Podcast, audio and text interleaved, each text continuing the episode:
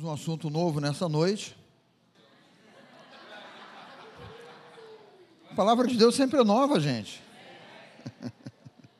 Na verdade, é de certo modo, é uma continuação né, da, da, da, mensagem de domingo passado, domingo passado pela manhã, né? Onde nós é, é, é, começamos a falar sobre um aspecto, né? Que eu até usei aqui o, a vida do rei Ezequias, mas deixe-me é, relembrar a você algumas coisas que são importantes aqui, nesse aspecto aí de não andarmos ansiosos de coisa alguma. Em primeiro lugar, a palavra, né? A palavra sempre deve estar em alta. A palavra ela sempre deve renovar a nossa mente, o nosso entendimento nesse princípio aí. Se Deus colocou esse tema na palavra, é para nós focarmos, é para nós olharmos. Se Deus permitiu, né? Esse tema ansiedade, ele vem de Gênesis a, só até Apocalipse. Depois não passa, tá? Então, de Gênesis a Apocalipse, nós vamos ver Deus falando ao nosso coração sobre esse tema aí. Ou seja, ele sabe, não é, que dentro, dentre todo o alimento que nós, o seu povo, precisamos nos alimentar, e agora eu estou falando de alimento espiritual, não é? Ele coloca esse tema dizendo assim: olha, eu, eu vou é, preparar o coração de vocês, eu vou é, é, ensinar a vocês, eu vou colocar princípio no coração de vocês, para que vocês aprendam a lidar com esse assunto. Ele conhece a nossa natureza. Ele conhece os nossos desafios. Nós não podemos nunca, né? Às vezes no, no relacionamento humano, nós convivemos com pessoas, né? E algumas pessoas até fazem pouco caso do problema que você está enfrentando. E geralmente quando isso acontece, alguém diz assim: ah, mas você não sabe. Né? Olha, mas, ah, mas você está fazendo pouco caso porque não, é, é, porque não é o teu calo que está doendo, porque não é na tua vida, ou porque não é na tua família, mas não é você que está passando por isso. Não é?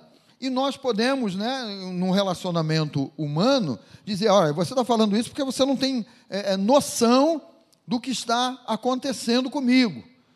E realmente, né, o, a, pessoas podem olhar para você e fazerem um pouco caso. Ah, isso aí não é nada, isso é uma bobagem. Né? Mas cada um sabe aonde o calo dói. Né? Cada um sabe aí o, o, o, o quanto, né? No, no, o ser humano, ele, ele, ele não tem né, alguma coisa que possa medir preocupação ou dor, não é? Às vezes você vai num, num hospital e a pessoa te dá lá um, um, um formulário, né? É, classifique a dor que você está sentindo, vamos dizer, de 1 a, de um a 5, né? sendo 5 muito intensa e uma dor fraca. Né? Aí você coloca ali, bom, a dor que eu estou sentindo é, é 10, não é 5. Né? Mas a pessoa vai olhar aquilo, ah, isso aqui não, não é possível que você esteja sentindo é, essa dor. Né? Então tá, pega essa dor para você para tu ver. Então, o, o, ser humano pode até fazer um pouco caso, porque não sabe, não vive, não calça os seus sapatos. Né? Essa, esse, esse, esse, essa frase, esse tipo de colocação é muito comum. Ah, você não pode calçar os meus sapatos. Né? Mas eu quero dizer para você que Jesus, ele calçou o nosso sapato. Que Jesus, ele sentiu e, e, e ele percebeu a tua dor, a minha dor, a nossa dor, queridos que Deus, ele, quando, quando ele olha para nós e trata de um tema como esse, ele está dizendo assim: eu tenho solução, eu tenho remédio para a vida de vocês. Então ele se coloca como o, o, como aquele que cura, aquele que sara, como aquele que cuida de você. Como aquele que não diz assim, ah, essa dorzinha aí não é nada, não, eu sou Deus, eu sei, eu, eu, eu tenho como medir a tua dor, não. Deus em nenhum momento ele vira para você, não, essa tua dor aí, olha, não é nada, isso não é nada. Jesus ele não vira para você, nem para mim, graças a Deus, né? E diz assim: ah, a dor foi o que eu senti naquela cruz. Você não sabe nem o que é dor. Não. Diga assim: o meu Deus, ele me ama. Ele sabe de todas as coisas. Ele sabe do que vai aqui na minha mente. Põe, põe a mão na tua cabeça. Ele sabe do que vai aqui na minha mente. Ele sabe do que eu enfrento aqui, no meu coração, na minha vida, no meu íntimo. E em nenhum momento ele joga no nosso rosto alguma declaração para nos humilhar, para nos contrariar ou para dizer isso não é nada. Não, muito pelo contrário. Quando ele diz assim, não andeis ansiosos de coisa alguma, ele está dando uma receita. Ele está fazendo uma declaração para nós que é possível ao ser humano, ao crente, ao cristão, à nova criatura, né, é, vencer a ansiedade. Quando ele diz, você não tem que andar ansioso, seja do que for, seja a preocupação que for, o problema que for, quando ele diz coisa alguma, ele está abrangendo tudo e está dizendo assim: olha, você não tem que sofrer por causa disso. Você não tem que é, é, é, é esgotar as tuas forças por causa disso. Você não tem que perder a tua noite de sono por causa disso. Você não tem que se acabar por causa desse problema. Muito pelo contrário, né? Lá em Pedro, 1 Pedro 5,7, ele diz assim: então, olha, você que crê em mim, Deus falando para você e para mim, para nós, você que crê em mim, pega a tua ansiedade, pega a, a tua preocupação e lança essa preocupação, lança esse temor, lança essa dor, lança esse espanto, lança essa perplexidade diante do que está acontecendo, pega tudo isso e lança sobre mim, lançando sobre Ele, sobre Jesus, sobre o nosso Deus que nos ama, toda a vossa ansiedade. E quando ele diz assim, pegou esse pacotão aí de coisas que te preocupam, lança sobre mim, e ele diz assim, porque eu estou cuidando de você. E aí, quando ele diz eu estou cuidando de você, ele está gerando paz dentro de você. Ele está gerando serenidade dentro de você. Eu digo para você uma coisa bem simples, né? As coisas eternas não causam ansiedade na tua vida. Quando você pensa assim, poxa, Deus ele mandou eu pegar toda a minha ansiedade e lançar sobre ele, porque ele está cuidando de mim. Ai, já começou a doer aqui, porque ele está cuidando de mim, gente. Olha, isso dói aqui dentro, me causa estresse, me causa. Causa? Então diz assim para você mesmo: Ele está cuidando de mim não gerou paz dentro de você? Saber que o Criador de todo o universo cuida de você pessoalmente? Ele não cuida no atacado. É. Ah, ele está cuidando de todo mundo aqui, está cuidando de todo mundo, todo mundo está assistindo a gente. Não. Ele cuida individualmente. Ele trata o teu caso. Ele não é aquele médico que nem olha, né? Quando tu entra no consultório, ele nem olha no teu rosto. Toma aqui, vai lá, toma, faz esse exame, volta daqui a 10 anos. Não, mas esse cuidado de Deus é pessoal. Esse cuidado de Deus é, é no teu íntimo. As coisas eternas não geram ansiedade porque quando ele trata com você, você percebe. Quando o Espírito Santo, estávamos aqui naquela ministração boa do Espírito Santo ao nosso. Quando o Espírito Santo ele ele ministra a tua vida, ele ministra ao teu coração, isso não gera desconforto, isso não, não gera expectativa. Ah, eu estou com medo. Não! Ah, eu estou preocupado. Não, isso gera paz dentro de você, isso gera certeza dentro de você. O nosso Deus, Ele, na eternidade dEle, do modo dEle, na palavra dEle, Ele só trabalha com certeza, com fé. Fé é a certeza das coisas que se esperam e a convicção de fatos que eu não posso ver. Então, não depende de eu estar vendo alguma coisa para que a minha ansiedade seja aplacada ou seja diminuída, mas depende do meu coração, nessa crença, nessa perseverança que eu tenho na palavra, o quanto o meu coração recebe aquilo que Deus diz, e isso é um fator gerador de paz dentro da minha vida, dentro do, da tua vida, dentro do nosso coração. Filipenses fala sobre isso, né? Vem aí rapidinho, Filipenses. Vamos lá em Filipenses, né? Que também está dentro desse, desse contexto, é, quando se trata do assunto de, de, de, de ansiedade, de perplexidade, é, é, em Filipenses capítulo 4, ele diz assim: olha, é, é, o texto que nós lemos, o primeiro texto, né? Não andeis ansiosos, é, versículo 6, tá? Filipenses capítulo 4, versículo 6. Não andeis ansiosos de coisa alguma, né? em tudo, porém, sejam conhecidas diante de Deus o, as vossas petições pela oração e pela súplica, já com um agradecimento, com ações de graças, né? Agora preste atenção, e se se esse versículo não está grifado na sua Bíblia, grife esse versículo aí, versículo 7. E a paz de Deus. Mas observe aqui que a paz de Deus, para fluir do modo como está escrito aqui, eu preciso cumprir e crer no versículo 6. Eu não tenho que andar ansioso de coisa alguma. Vou fazer conhecer, conhecido diante de Deus, né? Os meus pedidos, vou orar, vou suplicar a Ele, vou agradecer a Ele antecipadamente. Há um, há um processo, há um ensinamento a respeito desse aspecto da ansiedade.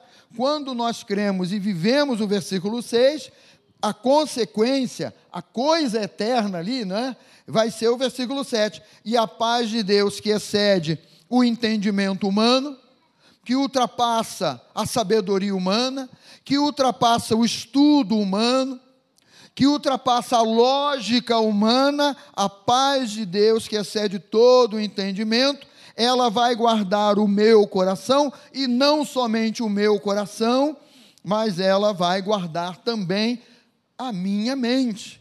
Porque se você observar, ansiedade tem tudo a ver com o modo que você pensa, o modo como você vê a situação, o modo como você encara a situação. Ou seja, se a palavra ela ocupa o meu pensamento diante dos problemas, diante das situações, se a palavra, ela, a, a, o meu pensar está encharcado da palavra, a paz de Deus, ela vai inundar a minha vida. Ah, eu estou inquieto por dentro, eu estou agitado, eu estou preocupado. Se a tua mente, se você, exercendo a autoridade que você tem em Cristo Jesus, exercendo o poder da nova criatura em Cristo Jesus, se você pega esse pensamento que causa perplexidade, que causa medo em você, e você diz assim: no nome de Jesus eu não vou pensar desse modo. E você pode até dizer, assim: olha, no nome de Jesus eu repreendo esse pensamento, eu repreendo esse espírito de medo, eu repreendo essa preocupação, porque o meu Deus, e aí você começa a pensar como Deus pensa, Ele está cuidando de mim a minha vida está nas mãos dele. Eu lanço através da oração a minha preocupação, a minha ansiedade diante dele, ele está no controle. O meu Deus é o comandante desta aeronave. Senhores passageiros, o meu Deus está no comando dessa aeronave. O meu Deus, ele está à frente dessa aeronave. Né? Eu já contei isso para vocês aqui, um voo que, uma vez, é, estávamos lá em Fortaleza decolando. Acho que era para Belém, para depois irmos para um outro canto lá. E é, naquele tempo, ainda trabalhando na aviação, sentou-se ao meu lado, porque a gente teve que sentar em lugares diferentes, porque funcionário é, era assim: olha, quer viajar? Tá. Aí, de repente, um vai lá na cabine do piloto, outro fica aqui, outro. Né? E, e, tinha uma equipe toda que assumiu um voo em. em, em não, foi, foi de Natal para Fortaleza, não me lembro agora, mas foi ali, Nordeste. Aquela terra difícil, né? Aí sentou-se ao meu lado um comandante que ia assumir esse voo internacional lá. Eu não me lembro se era Fortaleza ou se era em Belém mesmo que ele ia assumir o voo. E era um comandante de, uma grande aeronave, era um comandante de MD-11 na época, né? Equivalente aí a, a, a, quase um jumbo, né? Um cara que já com muitas horas de voo voadas, né? Aí eh, a gente acabou sabendo, né? os funcionários também sou funcionário, né? E tal. E aí eu comentei com ele, como é que é, não é? Você é comandante, você tem muito mais horas de voo, teoricamente, muito mais horas de voo do que o comandante dessa aeronave que nós estamos, que é um 737, um avião menor, não é? é como é que é? Como é que você lida com isso? Você está sentadinho aqui, né? E o teu colega está lá, é, vai operar essa aeronave, vai decolar esse avião, você fica inquieto. Ele falou assim: olha, cara, se eu for ficar inquieto, eu estou frito, né? Eu tenho que confiar que o meu colega está fazendo o melhor dele lá e eu vou voar aqui tranquilo.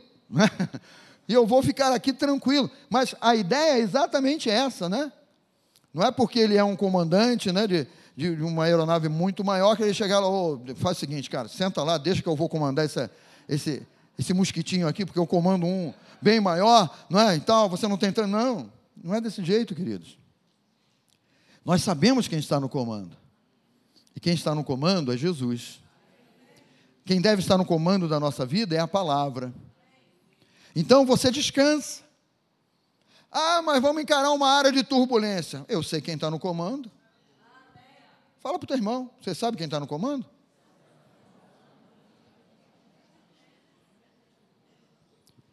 Hã? Quem está no comando da minha vida é Jesus. Eu entreguei a minha vida nas mãos de Jesus. Se você relembrar lá, quando você entregou a tua vida nas mãos de Jesus, a paz de Deus invadiu o teu coração. A paz inexplicável, como a Bíblia diz, invadiu o teu coração e você ficou tranquilo. Aí a gente convive, vai vivendo a jornada cristã, vamos vivendo a jornada cristã, aí daqui a pouco o inimigo ele começa a lançar algum tipo de preocupação, é dor, é um sintoma, é isso, é uma voz, né? Muitas vezes nas empresas a gente ouve muita coisa de, que gera muito medo, gera muito temor, né? É aquela rádio peão que rola na, na empresa, é a, é, é, é, a, colega da secretária que ouviu o diretor falar, que não sei, e aquilo vai irradiando pela empresa, né? Às vezes ele fala uma coisa simples, quando chega lá no, no, no, no funcionário né, mais distante da diretoria, chega um troço enorme lá que causa instabilidade geral, que causa preocupação geral, que gera né, essa instabilidade agora, como é que será? Será que a empresa vai quebrar? Será que eu vou ter nesse final de ano meu décimo terceiro? E será que eles vão pagar? Não vão pagar? E tal, como é que vai ser? Aí você, você não percebe que as preocupações do dia a dia estão gerando ansiedade em você e isso vem para quê, não é? Tampar de você do teu entendimento que quem está no comando da tua vida é Jesus Cristo, porque você entregou a tua vida nas mãos de Jesus. E sabe quando vem a má notícia, assim, você deve dizer isso, declarar isso, mas de, de coração. Quem está no comando da minha vida é Jesus.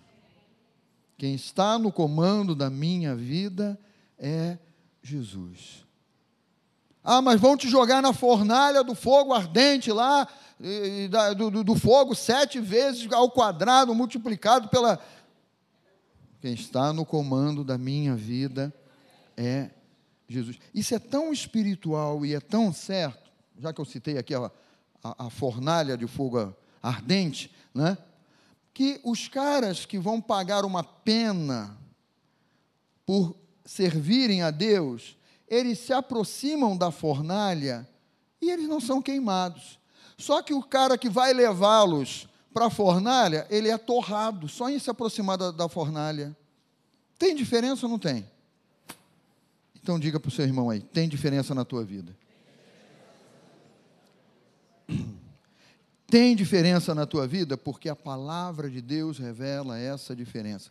As coisas eternas não causam ansiedade em você. As coisas eternas e a revelação da palavra geram paz dentro de você. Porque você sabe quem está no comando. Ah, mas eu vou, eu, eu vou virar para Jesus. Jesus, por favor, é, passa para o banco do lado aí que eu vou assumir o controle. Você quer cair? Você quer sucumbir? Não. Então, abençoa o teu irmão com uma palavra profética. Olha para ele e diz assim: fica quieto. Fala para ele assim, não faz bobagem não. Jesus está no comando. Jesus, o que mais você quer? Jesus está comandando. As coisas eternas, elas não geram ansiedade em nós. Pelo contrário, né? Elas geram paz dentro de mim, de você, mesmo em meio às ansiedades. Deus é desse jeito, queridos. Deus nos ama desse jeito. Deus trata conosco desse jeito. Você lembra que, eu, que nós usamos um texto de crônica? Vamos lá. Em Crônicas. Antigo Testamento. Segunda Crônicas, capítulo 32. Segunda Crônicas, capítulo 32.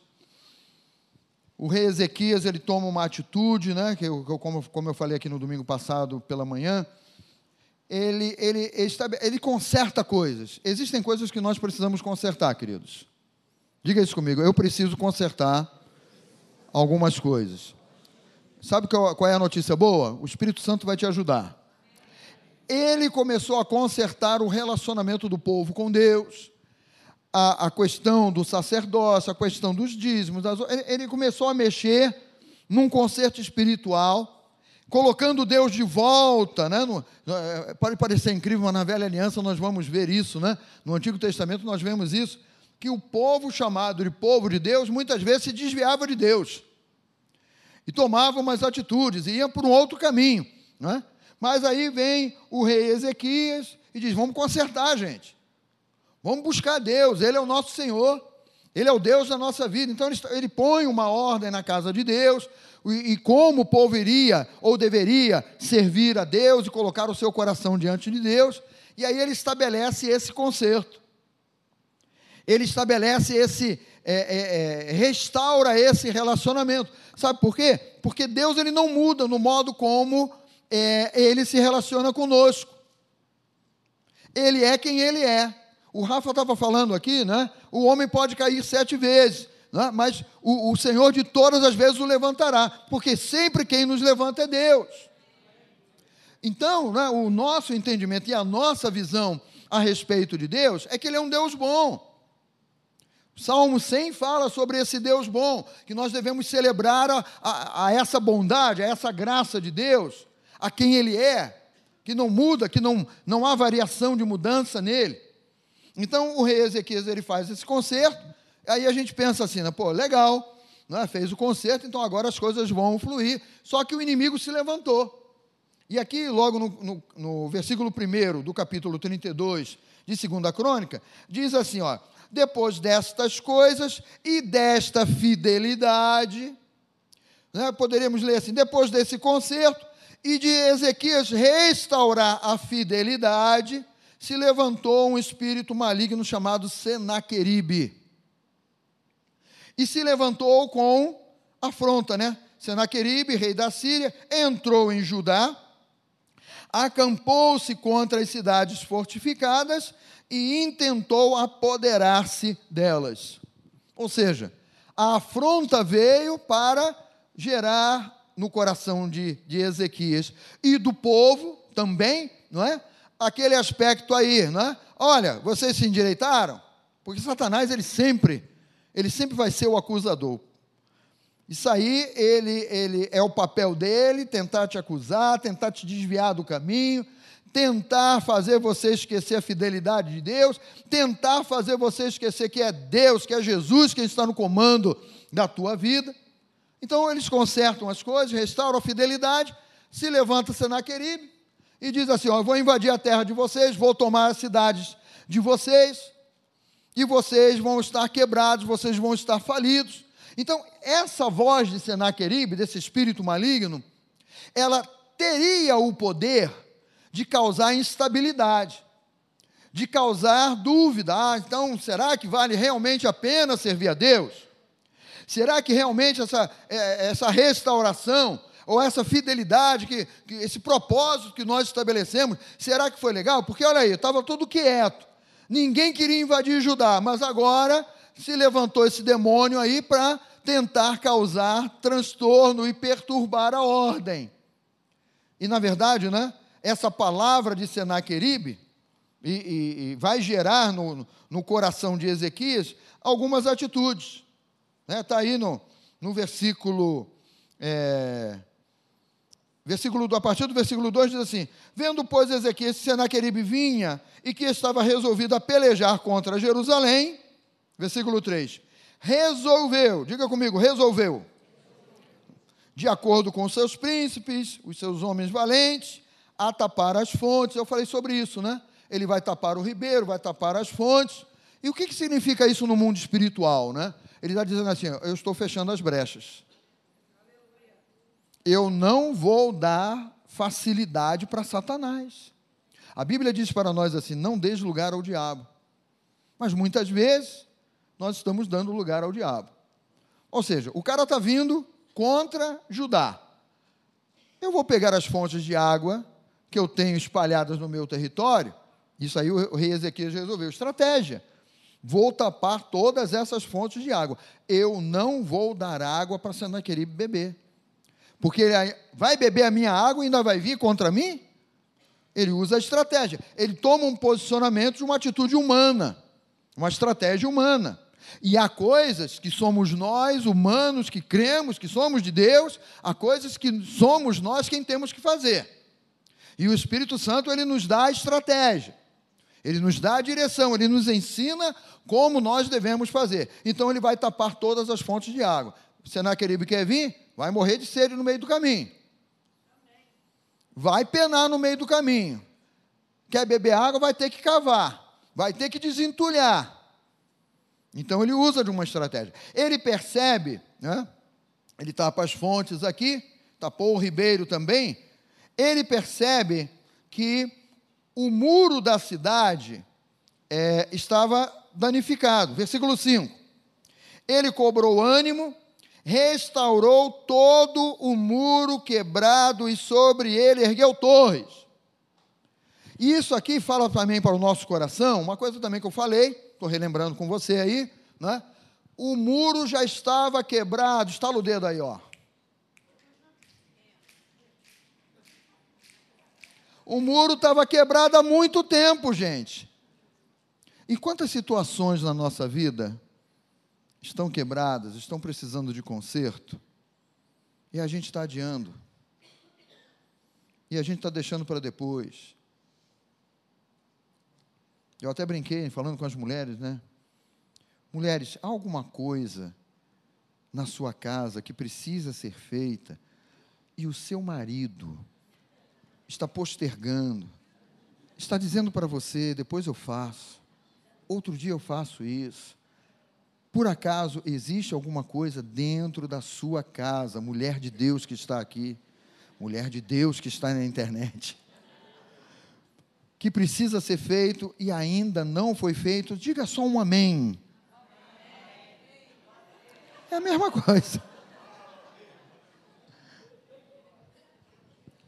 O muro está quebrado, mas precisa ser endireitado. A lâmpada está queimada, mas precisa ser trocada. A parede está suja, precisa ser pintada. Ah, deixa chegar o Natal. No Natal eu vou pintar. O piso quebrou. Tem que trocar esse piso. E...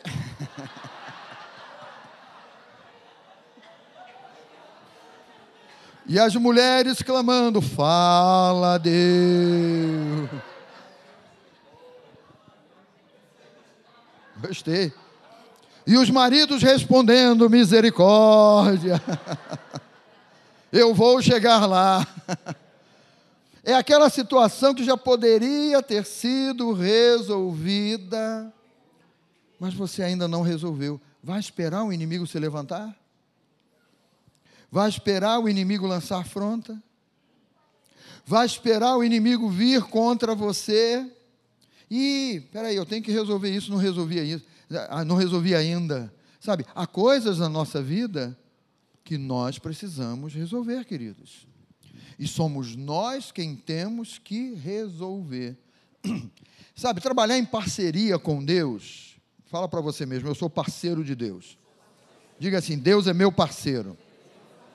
Trabalhar em, em parceria com Deus é alguma coisa bem legal, porque nós agimos em fé e Deus responde mediante essa fé e a revelação da palavra. Se você impõe as mãos sobre os enfermos, o que, que a palavra diz? Mas é Deus, é, é, sai uma mão do céu assim, para impor a mão sobre o enfermo? Sim ou não? Mas é você. Sou eu, você, somos nós quem temos que impor as mãos sobre os enfermos. Então, há uma parcela que é nossa. Se eu ou você, se nós percebemos que na nossa vida algo precisa ser endireitado, não deixe para amanhã. Ah, pastor, mas sei lá, eu ainda não estou preparado, eu, eu não quero pensar nisso, porque, sei lá, estou empurrando isso aí com a barriga. Aí você começa a estar sujeito a uma série de sentimentos de derrota. Você começa a estar sujeito a coisas que é, é, não são eternas aí, num sentido assim de gerar paz dentro de você você começa a, a estar vulnerável né, aos ataques de ansiedade, de preocupação, de medo. Mas é você quem tem que resolver. Ninguém pode resolver por você. Não há como ah, um outro ser humano te ajudar a resolver aquilo que você tem que resolver, que está aí dentro de você e você sabe, é espiritualmente falando, é aquela mancha, aquele vazamento lá na parede, a parede está manchada aí. Ou é o piso, não, o piso foi, lascou o piso, eu tenho que trocar esse piso, mas. Você entende o que eu estou falando? Que o Espírito Santo de Deus está falando aos nossos corações? Né? Então ele toma essa atitude aqui. Ele cobrou o ânimo, porque é preciso ânimo, e quem vai te animar é o Espírito Santo. Esse ânimo não vai vir de você. O Espírito Santo de Deus, ele vai colocar esse ânimo dentro de você. Foi por isso que é, é, é, Ezequias ele cobrou esse ânimo e restaurou todo o muro que, é, que estava quebrado. Além de restaurar o muro, ele ergue torres. E ainda diz assim: olha, levantou também outro muro por fora. E aí ele fortifica, né? As cidades, e aqui no fim do versículo 5 ele diz assim: olha, é, é e fez armas e escudos em abundância. Era parte que ele tinha que fazer, foi a estratégia que veio ao coração dele, cabia a ele fazer, crendo que Deus vai fazer a parte dele. Mas aí ele toma uma atitude que ultrapassa né, a, a, a questão do natural e ele vai trabalhar com o espiritual. Versículo 6: Pôs oficiais de guerra sobre o povo, aí vai reunir na praça da porta da cidade, e olha o termo que é usado aqui no Antigo Testamento: lhes falou ao coração. Sabe o que pode falar ao coração do ser humano? Não é uma eloquência humana. O que pode falar ao teu coração é uma palavra inspirada pelo Espírito Santo de Deus. E veja se não foi uma palavra inspirada pelo Espírito Santo de Deus, no versículo 7. Sede fortes e corajosos, está falando para o povo. Sede fortes e corajosos, não temais, nem é, vos assusteis por causa é, do rei da Síria, nem por causa de toda a multidão. E está mexendo com coisas que causam ansiedade, gente. Toda a multidão que está com ele, porque há um conosco maior do que o que está com ele tratou de coisas espirituais, é por isso que ele vai falar ao coração do povo. Ele vai falar ao coração do povo movido pela palavra, movido pelo Espírito de Deus. Ele fez a parte dele, ele enche a, a, o coração dele, a mentalidade dele com a verdade de Deus, e ele não vai ministrar ao povo miséria. Ele não vai dizer, gente, olha, Senaqueribe vem com uma multidão grande, não tem jeito e tal, vamos nos entregar logo e tal. Né? Ah, eu vou abrir mão de Deus, ah, eu abro mão, não quero mais saber de ir à igreja. Ah, esse negócio de corpo de Cristo, sei lá, não, não quero, eu vou desistir, eu vou parar. Nós não somos daqueles que retrocedem. A palavra nos fala isso. O que ele diz aqui, o que ele fala aqui, nada mais é do que uma verdade revelada. Aqui, ainda num, num modo meio nublado, não é? Mas ele está falando do poder do Espírito Santo na vida daquele que crê. Ele injeta a palavra de fé no coração desse povo, diz: olha, vocês não têm que se abater, não. Essa ansiedade está batendo você, essa preocupação está batendo você. Ele está dizendo: sejam fortes, corajosos, não temam, não fiquem assustados diante dessa afronta que se levantou contra você, que está afrontando a tua fé, que está atrapalhando o teu relacionamento com Deus.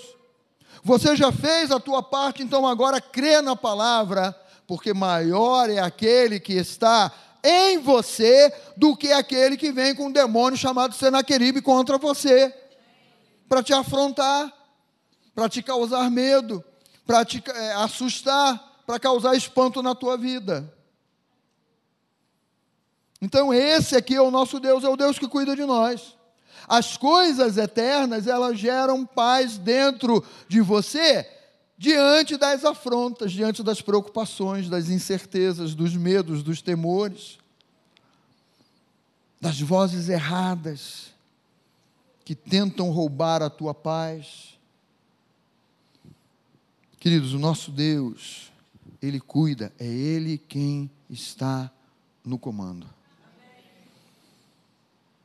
Esse avião que é você tem piloto. Agora vai ser a hora de você dizer para tua esposa: esse avião que é você. Pastor, eu estou sozinho. Então chupa o dedo e fala: esse avião que sou eu.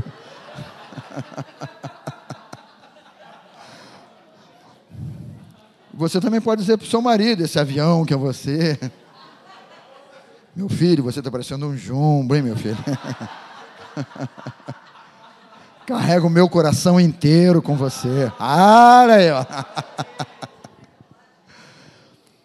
Mas diga, esse avião que é você tem um piloto, tem um comandante que está no governo Nada escapa das mãos dele, nada foge das mãos dele. Nada é maior do que ele.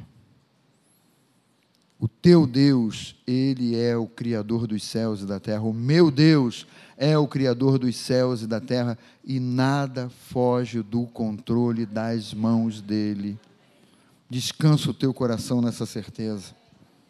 Descansa o teu coração nesta convicção e nessa paz, no nome de Jesus. Amém? Vamos ficar de pé, queridos? Fique de pé.